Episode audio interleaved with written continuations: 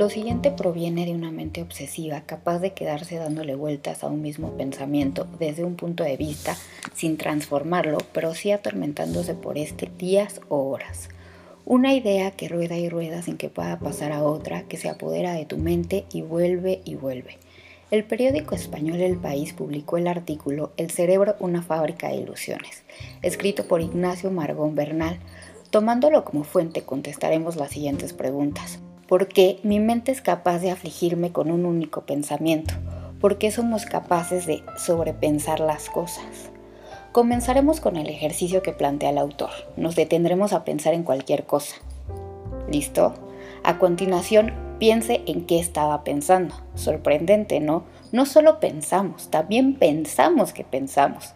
Este fenómeno se llama autoconciencia y es la más sublime y poderosa capacidad de la mente humana. ¿Dónde están sus pensamientos? ¿En su cabeza? ¿En su cerebro? ¿Son estos parte de usted o habitan en algún lugar externo de sí mismo? El artículo nos dice que los pensamientos no están en ninguna parte, es decir, no son un producto, algo que pueda estar aquí o allí, transportarse, ser tangible. Estos son estados mentales conscientes que tenemos cuando funciona el cerebro.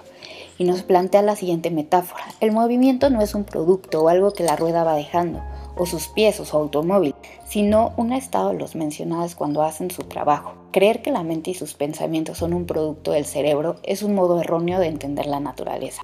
¿Por qué tenemos la impresión de que nuestros pensamientos están aferrados a nosotros sin poder abandonarlos? La respuesta es porque estos no son algo, no son una cosa, son un estado mental que va con nosotros a todas partes.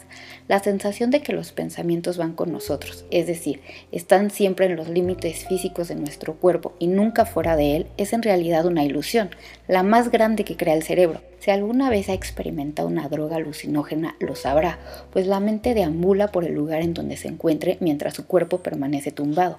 Afortunadamente esto no pasa a menos que estemos en drogas, porque el cerebro crea la ilusión de que la mente siempre acompaña al cuerpo, en lugar de hacernos sentir que vivimos fuera de nosotros mismos, lo que parecería una locura. Entonces el cerebro es una fábrica de ilusiones y las preguntas del millón. ¿Nos engaña el cerebro? Y de ser así, ¿a quién engaña? La respuesta es que yo soy por encima de todo mi cerebro y la mente que éste crea. Si con fantasías engaña a alguien, no puede ser a otro que a mí mismo. Algo particular que le sucede a mi persona es que mi mente siempre se encuentra divagando. Puedo estar haciendo ejercicio y fantaseando con miles de cosas al mismo tiempo. Y lo que le diré a continuación es la clásica de todos los cursos de coaching y mindfulness, pero proviene de un sermón del Buda, en el que decía que sin importar la actividad estuviéramos presentes.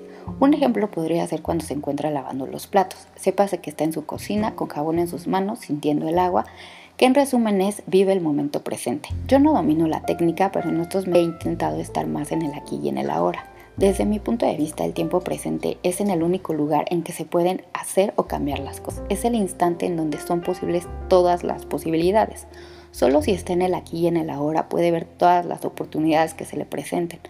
Lo maravilloso de esto es que cada 24 horas se abre un sinnúmero de nuevas posibilidades. Todo es alcanzable, todo puede ser lograble. El pasado nos forma y el futuro nos anima a seguir, pero solo en este momento, y citando al maestro Yoda, usted puede hacer o no hacer las cosas, pero no intentarlas.